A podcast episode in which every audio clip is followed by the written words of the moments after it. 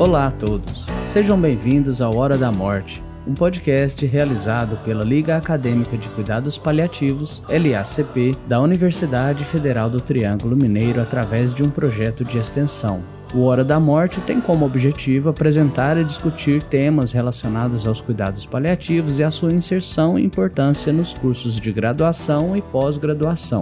Eu sou Daniel Pereira Rodrigues, enfermeiro auxiliar de enfermagem, fundador e co-orientador da Liga Acadêmica de Cuidados Paliativos. Sejam todos muito bem-vindos ao Hora da Morte. Hora da Morte.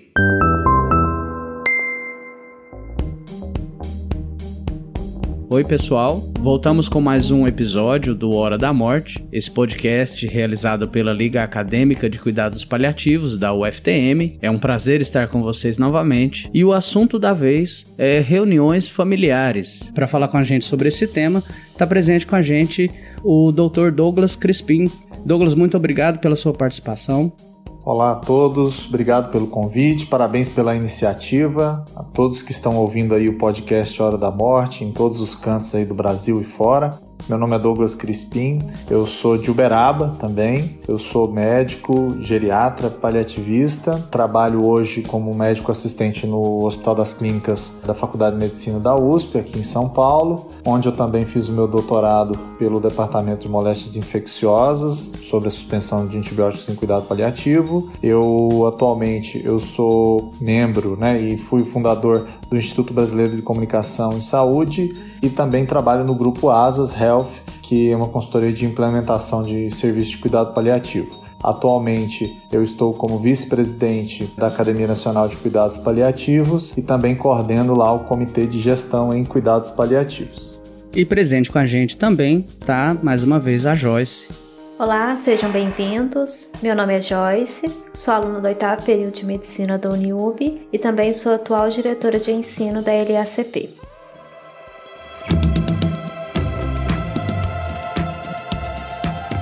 Bem, pessoal, quando a gente fala em reunião familiar, a gente já se lembra daquele formato de várias pessoas no mesmo local falando sobre o mesmo assunto. E a reunião familiar, no contexto da atenção à saúde em cuidados paliativos, é da mesma forma, com a diferença de que nessas reuniões nós vamos focar a nossa discussão em determinados assuntos. A depender do objetivo da reunião, ela vai ter um rumo ou outro.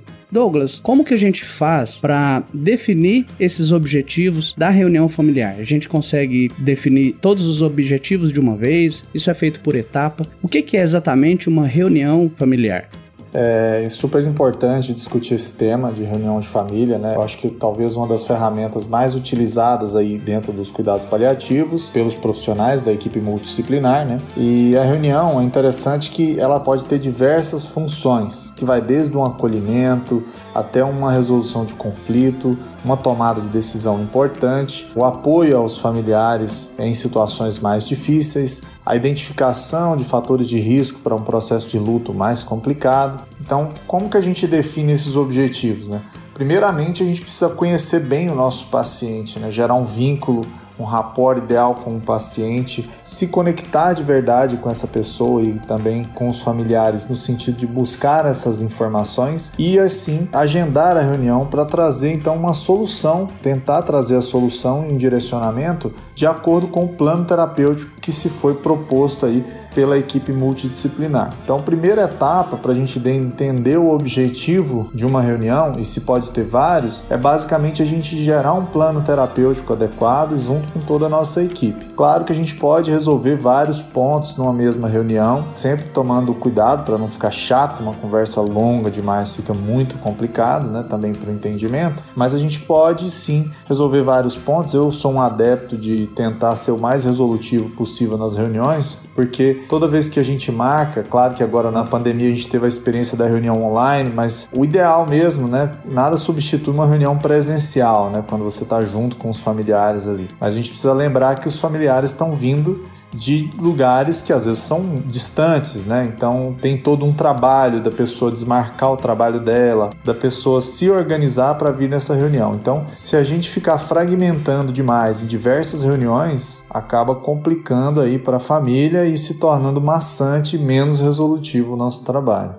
Você falou sobre vários pontos que podem ser abordados, talvez até numa mesma reunião, né? Heloísa falou com a gente aqui no programa passado que ela já chegou a fazer reuniões com família que demoraram até uma hora e 40 minutos, que é um tempo bastante extenso para uma reunião. Mas se a gente pensar no conteúdo dessa reunião, falando sobre abordar diversos pontos, isso não fica pesado para quem está recebendo, porque algumas das estratégias de comunicação, inclusive, sugerem para gente dosar a carga de informação que a gente oferece conforme o nosso receptor aguenta ou consegue processar essa informação. Isso acontece também nas reuniões familiares? É importantíssima essa pergunta, né? Eu acho que assim, a minha maior reunião que eu já fiz durou 2 horas e 45 minutos, né? Realmente, 2 horas e 45 minutos sai todo mundo pregado, né? Sai todo mundo exausto, né? Foi uma reunião de conflito em que a família tinha muitas questões. Como que eu interpreto essa fala, inclusive da Heloísa, eu acho que a gente tem que realmente oferecer a informação sempre de uma forma suportável, proporcional àquilo que a outra pessoa consegue absorver. E como que a gente mede isso na prática, né? Porque no livro é uma coisa, mas como que a gente vai medir isso na prática? Na prática, a gente vai medir isso através da comunicação não verbal com os familiares que estão ali. As pessoas conseguem demonstrar para nós, quando a gente está comunicando, que elas não estão mais absorvendo determinada informação. Primeira coisa, a gente está ali numa reunião muito mais para ouvir do que para falar. Se a gente estiver falando muito mais do que ouvindo, certamente os receptores dessa comunicação eles vão demonstrar isso para a gente através do corpo deles e a gente vai perceber isso. E a segunda maneira é checando o entendimento, né? A gente não pode seguir em frente numa reunião que está todo mundo em silêncio, por exemplo, achando que está tudo bem. Se o tema é complexo se tem vários temas, a gente precisa talvez fazer um check de entendimento aí antes de prosseguir nessa conversa. Então, do duas formas que eu utilizo: utilizar a comunicação não verbal, quando a pessoa mostra sinais de fechamento, de que não suporta mais informação, mas ao mesmo tempo, se ela dá sinal verde, que está entendendo, que está suportando aquela informação, isso não significa que ela não vai estar triste, enfim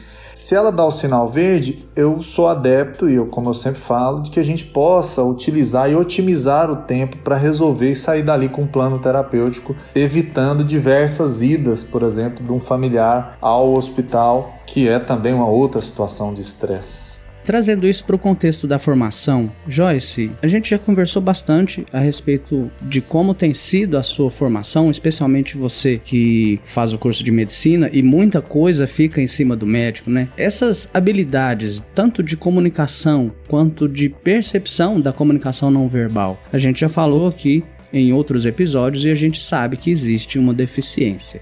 Você consegue suprir essa deficiência de alguma maneira através de estudos informais ou de capacitações extracurriculares? O que é que você tem feito para se capacitar nesse sentido? Eu acho que foi até uma coincidência. Quando eu passei pelo estágio de ginecologia, na minha primeira consulta, eu logo peguei uma grávida que ela ia ter que interromper a gravidez porque ela estava com câncer de colo de útero. E todo mundo sabe, né, que eu sou muito envolvida com essa parte de cuidados paliativos, a parte de interesse em oncologia, então foi unânime a decisão, ah, ela vai fazer a consulta.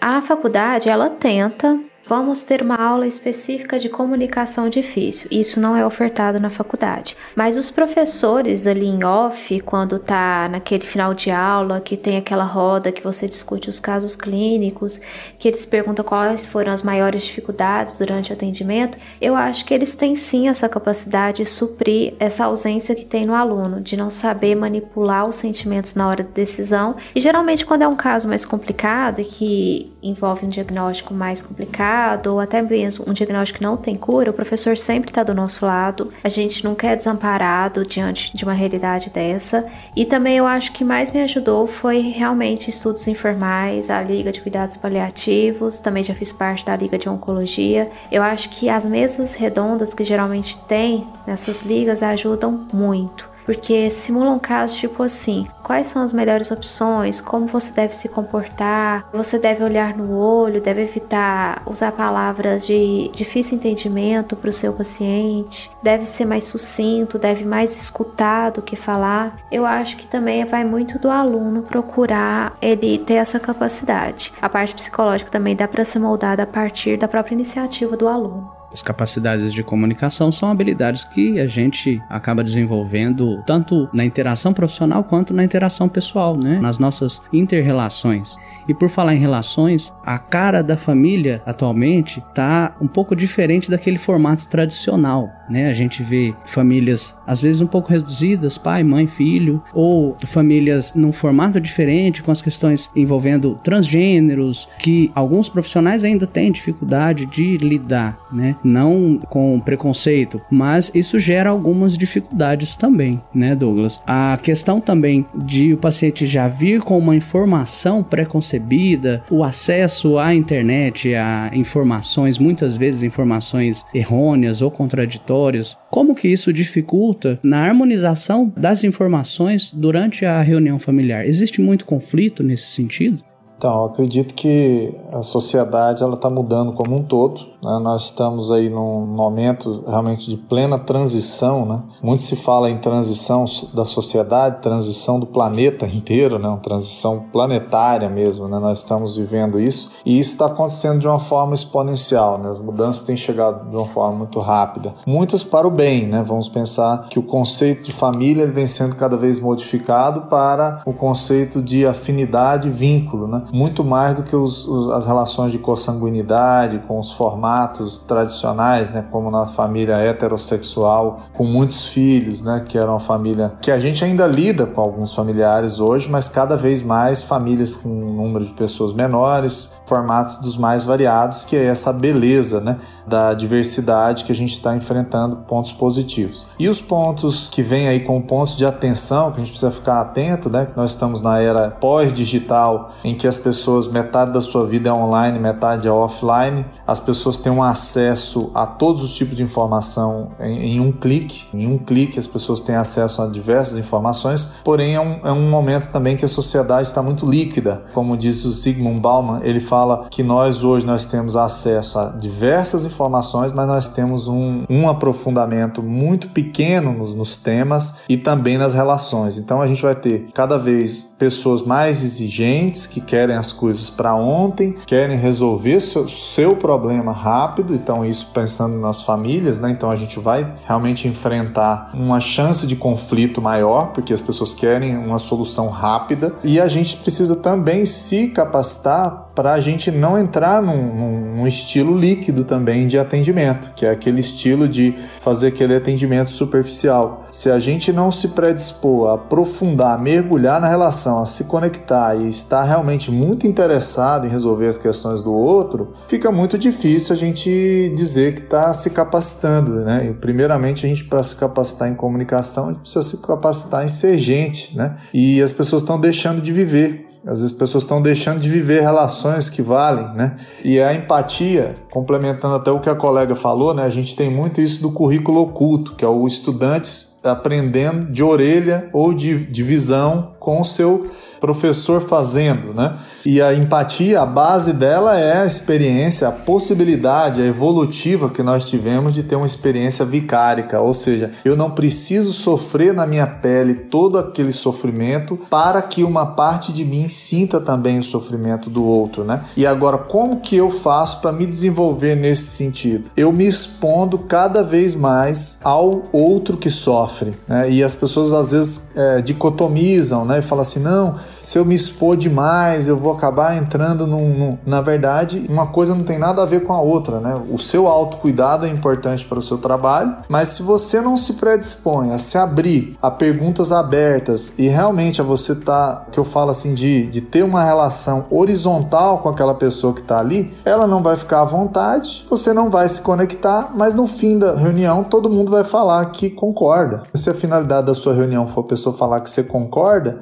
então ficou fácil, basta você manter uma postura autoritária e séria que a maioria dos pacientes e familiares vão concordar com você. Agora, se você quiser ser diferente, você tem que estar aberto ao oposto, ao contraditório e à discordância do outro. O paciente ainda traz um perfil bastante submisso, mesmo quando o profissional não tem essa postura impositiva, né, Douglas? É um perfil das famílias brasileiras essa submissão a decisões médicas ou de profissionais de saúde. É isso mesmo. Talvez até pelo formato político de gestão à saúde que a gente tem, que é tudo muito verticalizado. As coisas só funcionam quando vem determinações dos ministérios, dos governos, dos municípios para que sejam feitas e a população simplesmente aceita, né? Ainda precisa de muito envolvimento no desenvolvimento dessas políticas. É, eu acho que as pessoas querem complicar aquilo que é simples e simplificar demais aquilo que é complexo. Então é interessante isso, né? As relações humanas não podem ser simplificadas dentro de uma caixinha. A gente tem que entender que é na diversidade que a gente vai crescer. Agora, é confortável sempre que alguém discorde de mim? Não. Mas se eu estou trabalhando com empatia e eu tenho um foco compassivo, eu tenho um interesse altruísta de ajudar o outro, eu preciso entender o ponto de vista do cara e não meu. Mesmo que para mim, para o meu conjunto de valores,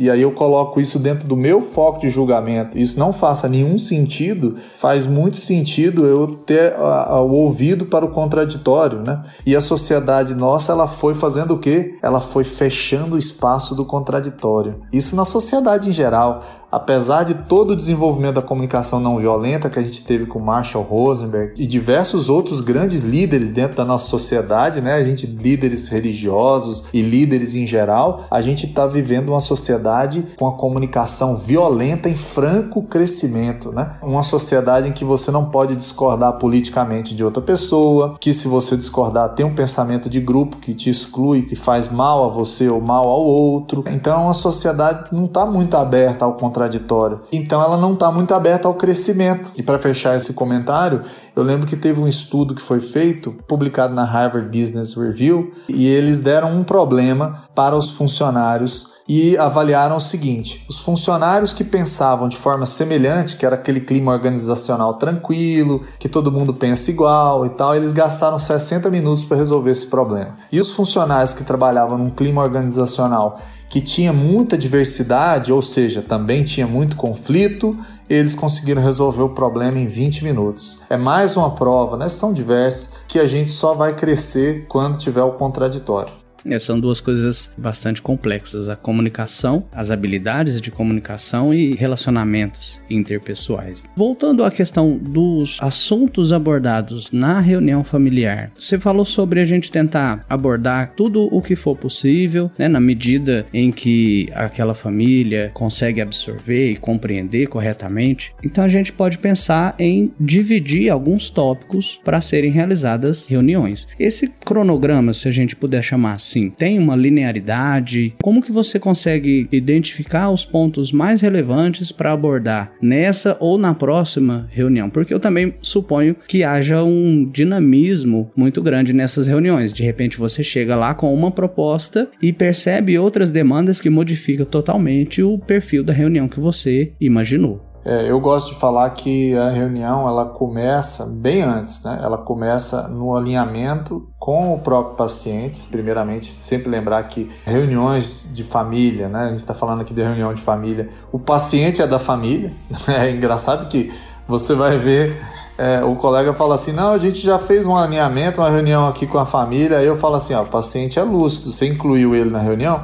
Não, mas a gente já conversou aqui com a família, né? Então é engraçado que eles esquecem que o paciente faz parte da família dele mesmo, né? Verdade. E toma decisões. E toma decisões sem incluir o paciente. Isso é, o que é o mais grave. O que, que a gente tem feito com a autonomia do idoso? Né? Pega um idoso e a pessoa, por ser idosa, é, assume-se que ela não tem autonomia e faz-se uma reunião sem chamar ela, né? Isso não é nenhuma conspiração de silêncio, né? Isso aí é uma conspiração total, né? Mas isso já seria um outro tema. Eu gosto de dizer assim, começando no agendamento, quem define quem vem para a reunião, quais temas que vão ser abordados inicialmente, é a gente junto com o paciente. Então, gosto antes de, de ter essa reunião, a gente conversar com o paciente, se da doença dele ele gosta que seja alinhado com ele ou ele prefere que seja falado mais com a família, se ele quer participar e até que ponto ele quer participar da discussão desses assuntos, né? E até esse momento é interessante que o seu vínculo já esteja formado com o paciente e você conheça ele, você sabe coisas que ele gosta, onde que ele mora, ele sabe quem é você, então assim ele fica mais à vontade. Na hora de a gente fazer então um agendamento, sempre alinhar com o paciente, né? Eu gosto de dar aqui um exemplo que eu já fazia antes. Isso, a gente colocou até isso como um tópico nos oito passos para a reunião, né, que a gente publicou lá no livro. E basicamente que o paciente ele tinha uma doença infecto-contagiosa que ele não queria que a família soubesse e na hora foi agendada a reunião com os familiares, mas que não se ia contar qual era essa doença, né? E o paciente tinha o direito do segredo, né?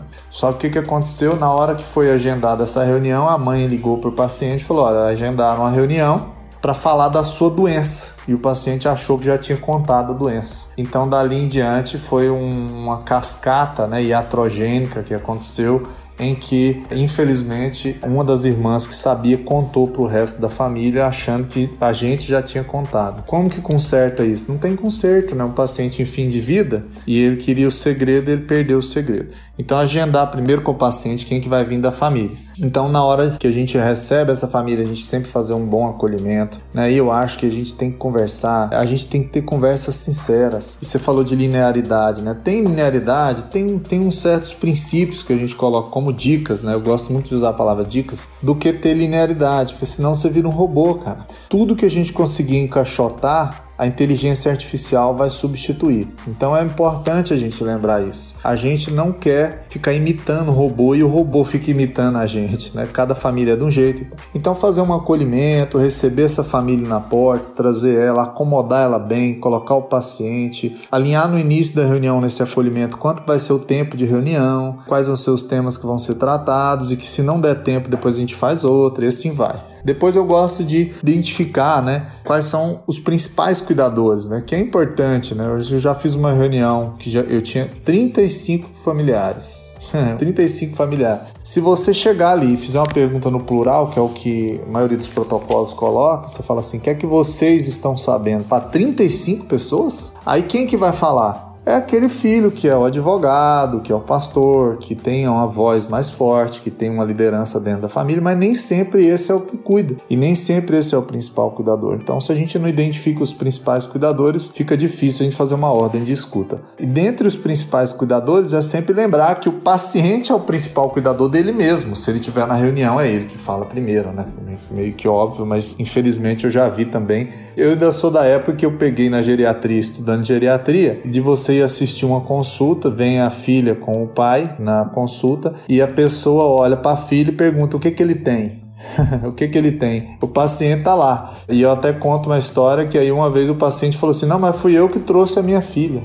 então, na verdade, era o contrário, né?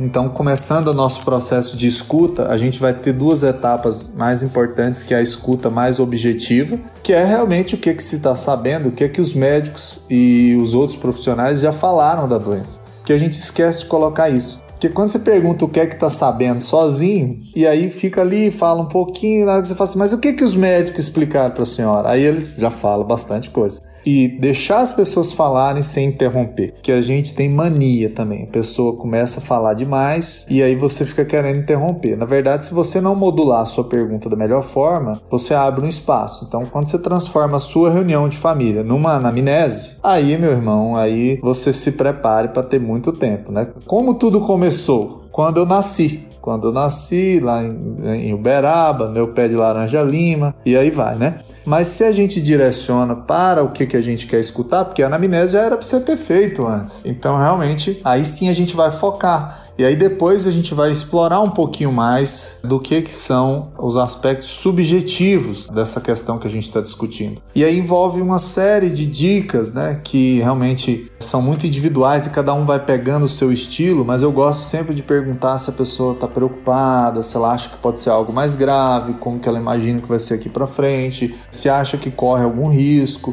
e principalmente nesses casos de reunião de más notícias, sempre perguntando uma perspectiva subjetiva daquilo daquilo que foi falado. Isso é importante. Então, após a gente ouvir a parte objetiva e subjetiva das pessoas, dando a fala a elas, sem interromper, quando a gente interrompe uma pessoa no meio da fala dela, ao invés da gente fazer que a gente acha que vai encurtar a reunião, a gente prolonga a reunião e tem inclusive artigo mostrando isso, né? Last minute questions, que aí aumenta a chance das pessoas terem perguntas de última hora. Depois disso, é o que eu falo que a grande arte da reunião de família não é a arte do falar, é a arte do ouvir. Se você ouviu bem normalmente a gente vai imaginar como se tivesse um jarro, um jarro que está no meio da mesa e você está sentado com os familiares. E aí, ao longo dessa reunião, cada um vai depositando um pouquinho daquilo que eles têm ali dentro. E se a família vai colocando nesse jarro suco de laranja, ou seja, uma fala em determinado sentido, não adianta você depois querer completar com café. Você vai completar com suco de laranja. Então, a pessoa completou até a metade e normalmente uma boa escuta vai passar da metade. Então eles estão fazendo o seu trabalho também para você. Então a pessoa comentou, falou, aí você vai partir dali o seguinte: se eles falaram suco de laranja, então assim, ó, como vocês mesmos me explicaram, e eu vou completar o jarro com aquelas informações na fala leiga,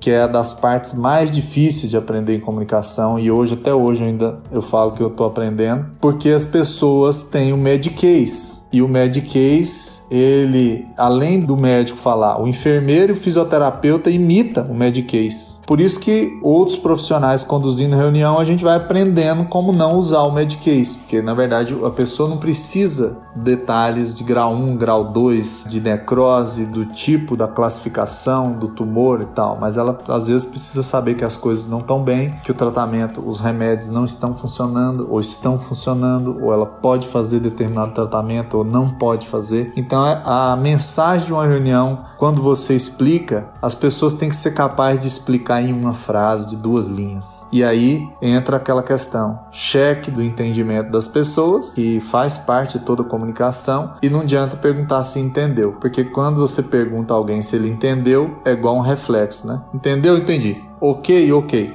Né? É. Então, esse tipo de cheque de entendimento, meu irmão, aí não é um cheque de entendimento. É, é realmente perguntar mesmo o que entendeu, né? E pedir a pessoa para falar com as palavras dela. E dali, a gente não deixar e não levantar de uma cadeira de uma reunião sem ter um planejamento. Porque a gente, às vezes, faz uma reunião de más notícias, a gente tira o chão das pessoas. E aqui a gente, claro, está falando de um aspecto muito superficial, né? É um assunto que envolve, dá para aprofundar muito, né? Mas de uma forma forma bem simplista, vamos falar assim, tem que sair de lá com um plano de ação. Então, a partir de agora, o próximo passo é A, próximo passo é B, próximo passo é C. E aí tem que ficar isso claro na cabeça. É só você imaginar você. Recebe uma má notícia, a primeira coisa que vem na sua cabeça é aquela palavra assim, e agora?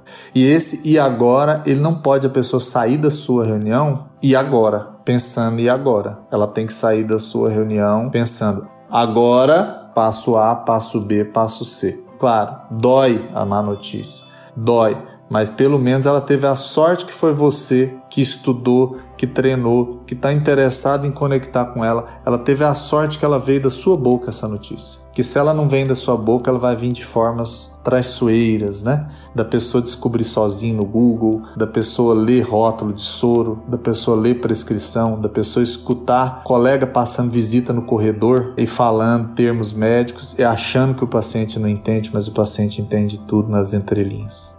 Você falou sobre treinamento, me lembra aqui que a gente, na LSCP, a gente sempre tenta despertar essas habilidades nos nossos ligantes. Claro que resguardadas as nossas limitações, tanto tecnológicas quanto pedagógicas, Joyce, você deve se lembrar de algumas dinâmicas que a gente realizou, como simulações de reuniões familiares, dinâmicas para tentar desenvolver um pouquinho da empatia. Essas ações que a gente fez na liga, quando você foi ligante, repercutem ainda na sua prática, nos seus estágios, na sua formação?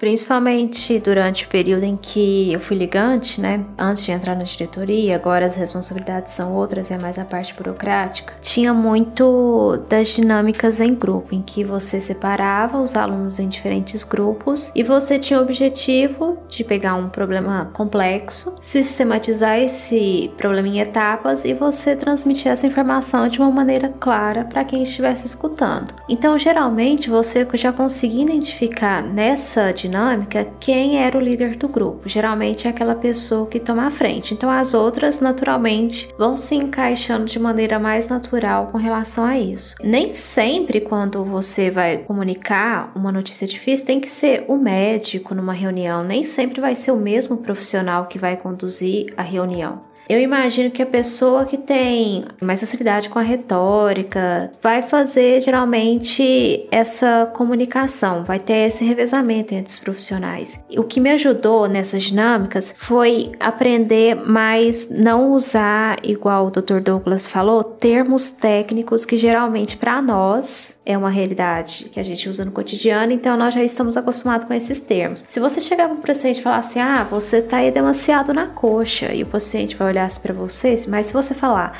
ah, você tá com uma, uma parte mais inchada aqui na coxa, então você aprende com os outros profissionais. Eu acho que essa foi a principal contribuição que a liga trouxe para o meu cotidiano. O multiprofissionalismo ele ajuda muito a você abrir a sua mente e de repente a mudar o, modo como você vê o próprio paciente. A gente sai da bolha, né? Isso, sai da bolha da zona de conforto. E a propósito de outros profissionais conduzindo as reuniões, num outro episódio em que a gente conversou sobre a tomada de decisões por residentes, né? Então, profissionais que ainda estão se capacitando de alguma forma. E o Gustavo, que participou com a gente, ele falou um pouco sobre o drama vivenciado pelos residentes nas tomadas de decisões. Pensando também no sentido da formação, Douglas, os residentes eles começam a assumir certas responsabilidades e muitas vezes eles têm que aguentar a bomba sozinhos. Nas reuniões familiares, essa responsabilidade ela pode ser dividida com outros profissionais. Existe um ou outro profissional que seja prioritário a sua presença durante as reuniões familiares, como por exemplo um psicólogo, um terapeuta ocupacional? Quais seriam os principais profissionais para compor a equipe que vai fazer a reunião familiar? Legal, boa pergunta. Primeiro eu queria comentar aqui o que a colega falou, a Joyce, da retórica, né? Que é interessante que a gente fica, a gente sempre tem essa imagem, né? Do bom comunicador é aquele que tem a arte da retórica, né? E a retórica ela vem como uma definição, como a arte da eloquência, né? a arte de bem argumentar. Normalmente ela está associada à oratória. Vamos pensar assim, a retórica ela está muito associada à oratória. E a Maria Júlia sempre fala isso, a Maria Júlia Paz, né? que o mais importante não é a oratória, mas é a escutatória, né? que vem do Rubem Alves. Né? E aí também tem estudos mostrando, como uma, uma, curiosidade, que também os melhores vendedores não são mais aqueles que mais sabem falar, que é aquela pessoa descontraída, aquela pessoa que chega e tal. Mas os melhores vendedores são aqueles que conhecem bem o seu produto. E é interessante isso, porque isso tem tudo a ver com a comunicação. Porque eu enxergo hoje os melhores comunicadores, as pessoas que mais me inspiram. E eu, a gente tem oportunidade todo mês de trabalhar com residentes diferentes. E aí que, que eu vejo? Residentes me inspirando a cada dia. Pessoas que entram, que nunca tinha feito nada de cuidado paliativo e de repente você olha a pessoa conversando com o paciente e você fala: caramba, é inspirador, né? É aquelas pessoas que ficam com estrelinha dourada assim na, na, no seu coração. E, e, realmente as melhores pessoas que eu acho para comunicar não é as que sabem as mais maiores regras, mas aquela que tem mais facilidade de escutar. Às vezes é aquela pessoa mais introvertida do grupo. Ficou para mim uma imagem durante a pandemia, tinha uma senhorinha que ela vinha visitar o esposo dela. A senhorinha estava internada com Covid, né, numa UTI, estava em reabilitação, e o senhorzinho estava internado na nossa enfermaria, já em fase final de vida e ela estava muito triste de perder ele, né? E ela vinha visitar ele na cadeira de roda, o pessoal trazia, né? E é interessante que é, no tempo que se preparava o paciente, é, a gente começou a reparar que se aproximava a menina da limpeza e as duas criavam ali uma conexão impressionante, coisa que ninguém mais conseguiu criar com ela. O que que elas falavam ali é segredo delas, mas com certeza tinha uma conexão muito boa. E quem que foi o cuidador ali? Quem que foi aquele que conduziu aquela comunicação? Foi o profissional da limpeza, porque teve uma boa escuta e às vezes dependendo do contexto, às vezes mora num bairro semelhante, ou às vezes e tal, e é isso que conecta a gente. A mesma coisa com relação aos profissionais que conduzem uma comunicação. O mais importante, às vezes, nem sempre é o tema, mas é a conexão do profissional que tem com o paciente. Quem mais tem essa conexão? E tem pacientes que já se conectam com algum profissional e não importa a classe ali, nós somos cuidadores. Nós não somos médico, enfermeiro. Em determinado, na hora da comunicação, o que precisa chegar no ouvido do outro é na linguagem do leigo. Então nós somos cuidadores e não profissionais, né? E eu aprendi a fazer reunião de família no Palion com a Helena Urbano, que é uma assistente social. E ela realmente era impressionante a forma que ela conduzia a reunião e a escuta com as famílias. Eu tive essa honra, tive essa honra depois de reencontrá-la em congressos e tal e poder agradecer a ela. Então, eu acho que a única regra que a gente tem que prestar atenção é o seguinte: se o tema é odontológico, tirando da parte médica um pouquinho, o tema odontológico, o odontólogo tem que estar presente na reunião, né, pessoal? Porque aí não adianta você, aí eu vou lá explicar, não sei uma coisa, eu tenho que recorrer ao responsável técnico que assina junto comigo nessa reunião. A mesma coisa se uma notícia é médica, obviamente o médico está presente na reunião e assina junto. Agora, já tive experiências maravilhosas dos residentes de outras áreas conduzindo comunicações e aprendi muito. Sigo sempre aprendendo com pessoas de outras classes profissionais e você, Joyce, que está estudando medicina, você pode saber a resposta de onde que a gente vai aprender a não falar o medicase é com as pessoas que não são nem médico, nem enfermeiro, nem fisioterapeuta. Na hora de ver reuniões desses dos profissionais que não são dessas três classes, que a gente vai aprendendo os termos, que eu vou dizer que esse sim é os termos corretos, que é o termo do povo.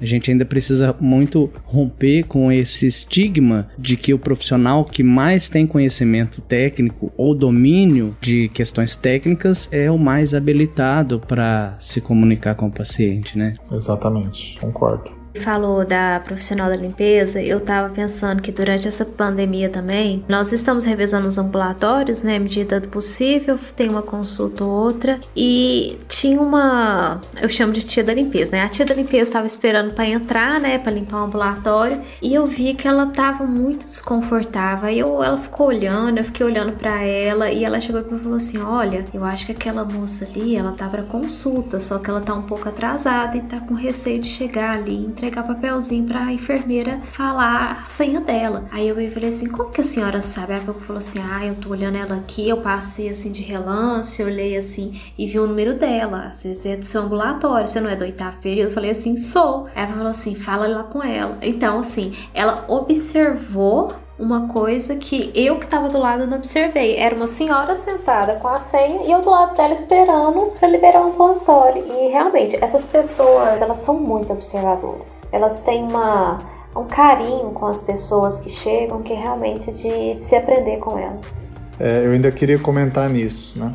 É importante que você exemplifica a produção do cuidado né, em saúde. E as pessoas elas precisam ter mais contato também com o cuidado que elas produzem. E é uma das responsabilidades nós que estamos com a mão no paciente mostrar para essas pessoas que elas estão também cuidando do paciente. Então fica também uma tarefa para você, né, Joyce, de mostrar para ela, falar assim, ó, graças a você as pessoas podem vir aqui ter uma consulta num lugar higiênico, um lugar limpo, um lugar adequado. E além disso, a senhora ainda está aí de ouvido, né, ligado, ajudando a gente aqui na nossa parte, que nem talvez se fosse definir função do cargo, nem é cargo da senhora. Mas a produção do cuidado, ela nem sempre exige é, você cumprir a risco que está no seu cargo, como, mas sim você aprender, desaprender e aprender a fazer ir além, né? E essas pessoas, às vezes, elas entregam 110%, mas ela fica com vergonha do 10%. Ela fica com vergonha do 10% a mais Às vezes ela vem te falar um negócio desse, ela ainda fala assim, ó, ah não, você me desculpa, tá? Eu tá dando palpite na sua parte. Você fala assim, não, eu é que agradeço a senhora, que a senhora enxergou aquilo que eu não enxerguei. Mas as pessoas, é engraçado, ela faz a mais, né? E eu já vi pessoas assim, ó, oh, vocês me desculpa que eu estourei um pouquinho o horário da consulta hoje. Não, desculpa não, você, tá, é grato. A gente tem que ser grato para essas pessoas. Você me desculpa que eu acabei fazendo um remédio aqui um pouco mais rápido, não deu tempo de preencher preencher todos os papéis porque o paciente estava com muita dor. Aí a gente fala assim: desculpa, não, obrigado, que você fez a mais. E é engraçado, o sistema ele faz a gente ter vergonha de fazer a mais, porque a norma nem sempre está preparada para atender todos os cenários de cuidado. Então tem que dar os parabéns para ela, falar o nome dela, olhar no olho dela e falar assim: aí, ó, a gente aprende com a senhora. Aí ela vai dar mais propósito, que ela vai saber que ela não está só limpando o chão. Ela não está só limpando o chão. Se não fosse ela, não tinha consulta não tinha ambulatório, não tinha a Joyce ali.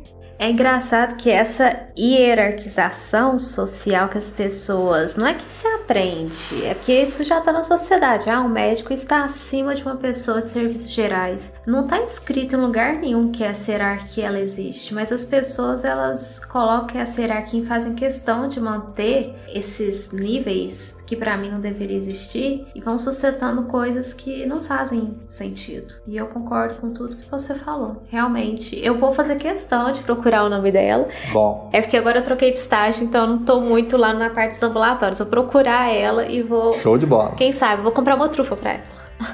Você falou sobre sistema, né, Douglas? Eu tava pensando que o sistema ele acaba nos forçando a, de uma certa maneira, deixar num segundo plano essas habilidades que são inatas do ser humano da convivência social. São cargas imensas de ações que a gente precisa fazer, metas a atingir, relatórios para fazer, muita documentação para preencher e esse sistema acaba nos forçando a não prestar tanta atenção nessa parte e a gente corre o risco de perder a nossa humanidade. Esse profissional, como tem um trabalho considerado simples, a gente sabe que não tem nada de simples, existe também toda uma um estudo por trás do que ela faz para que ela consiga fazer de maneira efetiva, mas são pessoas que conseguem ainda manter a sua humanidade e colocar isso no seu ambiente de trabalho, uma coisa que nós muitas vezes deixamos de fazer.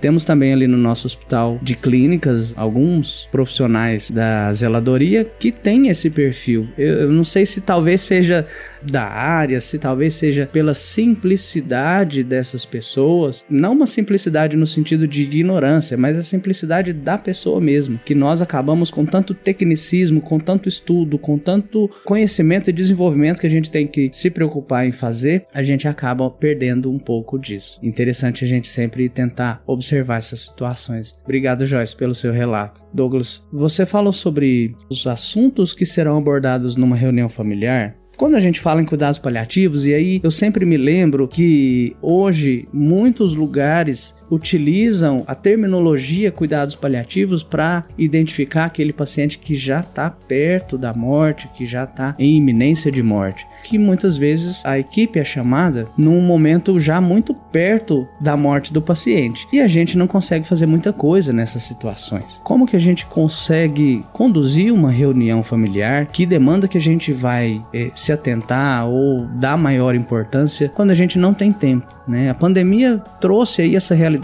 para a gente de uma forma bastante intensa. Pessoas jovens sem nenhuma possibilidade de morte por doença de repente adoeceram, evoluíram mal, chegaram a morrer e nós como profissionais muitas vezes não tivemos tempo para lidar com essa família e às vezes até para estabelecer um vínculo. Como que a gente consegue lidar com essas situações? eu acho o seguinte, cara. Fica sempre uma pergunta no ar, né? Ah, me chamaram muito tarde, né? Agora eu não tenho tanto o que fazer. Olha, existem duas situações né, acontecendo em paralelo, entrando um pouco no campo até gerencial né, do nosso sistema de saúde, da nossa cultura, enfim.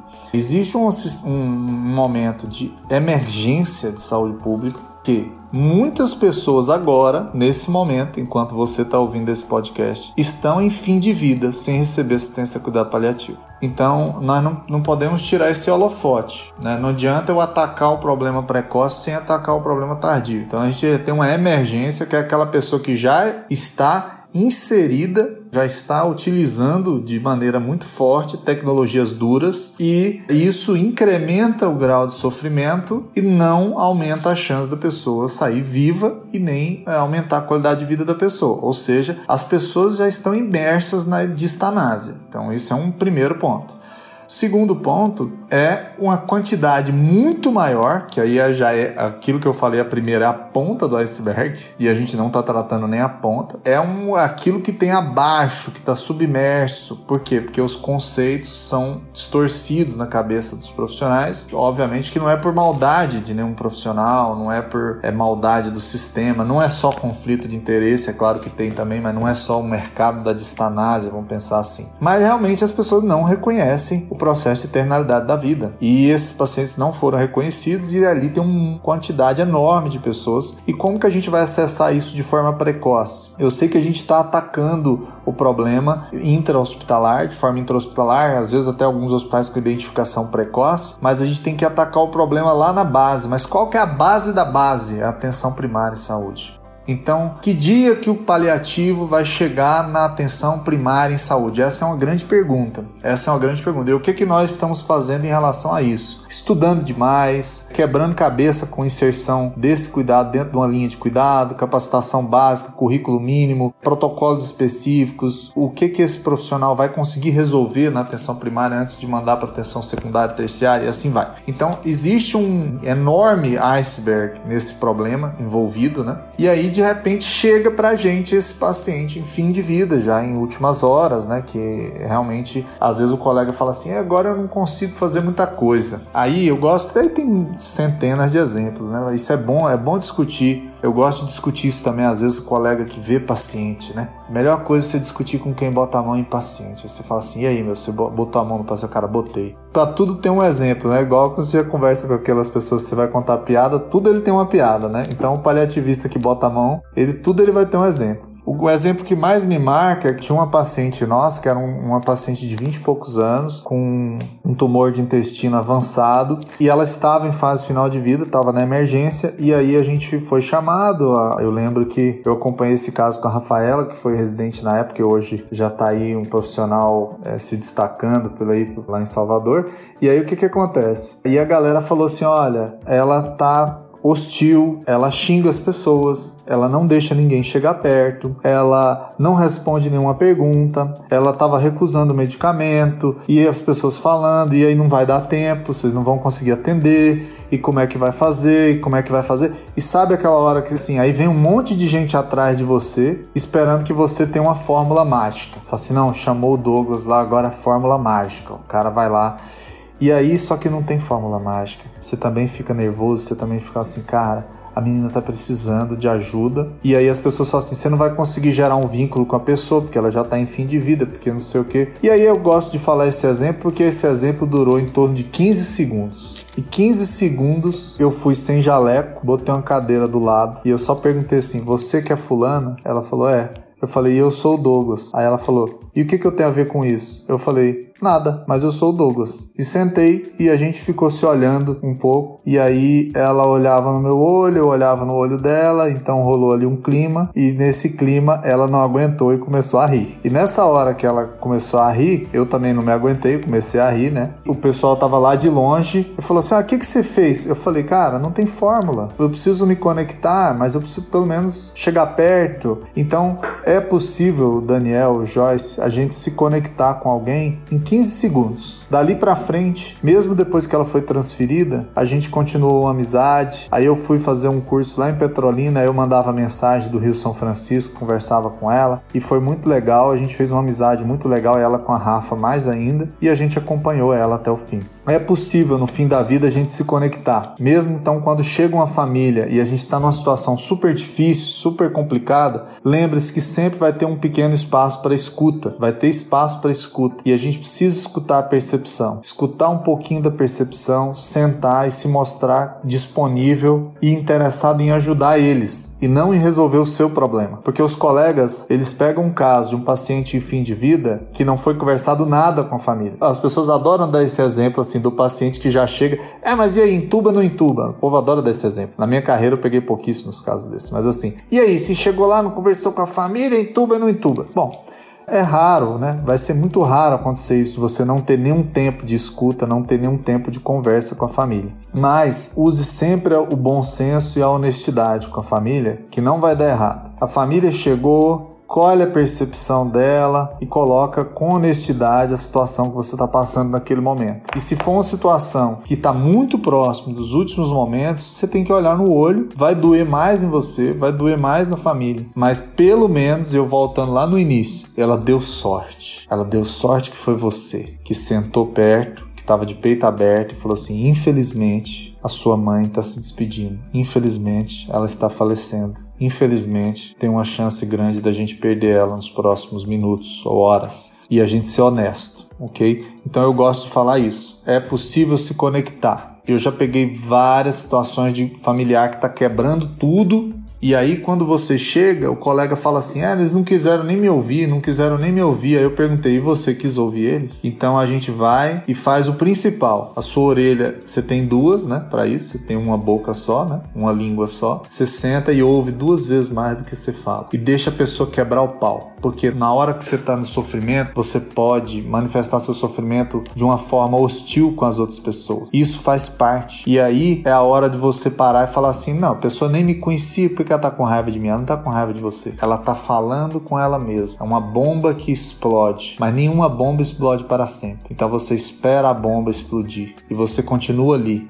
olhando e tendo empatia. Agora, se você foge ou se você tenta interromper uma pessoa que está explodindo, colocando a mão na bomba, você explode junto e aí vira um Deus nos acuda. Por isso, desenvolva muito o seu ouvido e aprenda uma coisa não vai ser fácil. E eu acho que não tem nenhuma especialidade fácil para trabalhar. Não tem. Se você quer ser bom em alguma coisa, vai ser fácil em lugar nenhum. Agora, se fosse fácil, Daniel, qualquer um fazia, mas você não é qualquer um, nem a Joyce. Então, e nem ninguém que está ouvindo o podcast. Então não vai ser fácil. E se você não estiver conseguindo sozinho, você pode pedir ajuda. Douglas, quero fechar esses comentários trazendo novamente aqui uma frase e até agradeço porque aprendi isso com você lá no CDS em Belo Horizonte, que por trás de toda raiva existe um sofrimento. A gente precisa encontrar maneiras de acessar esse sofrimento e oferecer ajuda. Bom, a gente vai chegando ao final de mais um episódio do Hora da Morte. Douglas, você quer deixar algum recado para os nossos ouvintes? Tem algum trabalho que você está fazendo aí que quer divulgar? Talvez meio de contato? É, eu queria convidar a todos para acompanhar a gente nas redes, o IBCS Inc., que é o nosso Instagram. A gente fez um projeto bem interessante durante a pandemia que a gente está levando coisas bem interessantes depois, como um legado aí. Existe uma ascensão rápida da comunicação online. A gente vai caminhar para uma forma inevitável de ter que treinar também a comunicação online. Isso se desenvolveu de uma forma muito rápida e dolorosa agora durante a pandemia, mas eu acho que vai ficar um legado também, a gente conseguiu aprender muito. Então estão todos convidados para acompanhar lá a nossa casinha. Todos convidados também a curtir os outros episódios aqui do Hora da Morte, que é essa iniciativa do Daniel com a Joyce, um pessoal aí sensacional. E parabenizo a sua iniciativa, Daniel, como um multiplicador do conhecimento. Né? Desde que eu te conheci, você não quieta, né? Você vai sempre fazendo mais coisa, mais coisa. E é isso aí, cara. Sempre vai ter pessoas que vão falar para você que o caminho tá errado, ou vai falar para você que isso aí não tá legal, ou vai tentar desestimular, né? Que você possa sempre ter força de seguir em frente, porque o normal do crescimento é alguém te falando que vai dar errado. Se não tiver ninguém falando que vai dar errado, certamente é porque você não está crescendo. Então, boa sorte para você, Joyce, felicidades na sua profissão e, e a todos que estão ouvindo aí, um beijão aí para vocês. Obrigado pelas palavras, Douglas. Só uma ressalva, né? Esse projeto é da LACP, a Liga Acadêmica de Cuidados Paliativos aqui da UFTM, a qual eu oriento, mas não assumo para mim como um projeto meu, embora eu faça a condução. Se não fossem os meninos aí também se empenhando para que tudo funcionasse corretamente, isso não daria certo. Joyce, você quer dizer alguma coisa para a gente encerrar? Para encerrar, é geralmente momentos de conflito que os sentimentos estão à flor da pele, o silêncio também é consolo. Acho que a companhia é consolo também. Às vezes nem é preciso falar, só a companhia já basta. E gostaria de agradecer o convite. Queria convidar as pessoas também para escutar também os episódios especiais que nós falamos sobre as ligas acadêmicas, que também faz parte do pacote do Hora da Morte. E é isso. A gente agradece então a presença do Douglas e da Joyce em nome da LACP. Ficamos por aqui com mais esse episódio. Deixamos o convite para vocês acompanharem o nosso próximo episódio que vai ser publicado semana que vem, um episódio especial, especial que vai ser o último episódio onde a gente fala sobre criação de ligas acadêmicas e nesse nós vamos prestar um tributo a todas as ligas acadêmicas do Brasil. Vamos conversar com um estudioso de ligas acadêmicas e com um representante representante da Liga de Sífilis e ISTs, que esse ano completou 100 anos de sua fundação. Esperamos que vocês tenham gostado de mais esse episódio. As informações de contato se encontram na descrição desse episódio. Vocês podem falar com a gente através do Instagram, do Facebook. Então desejamos a todos uma boa semana e bons momentos.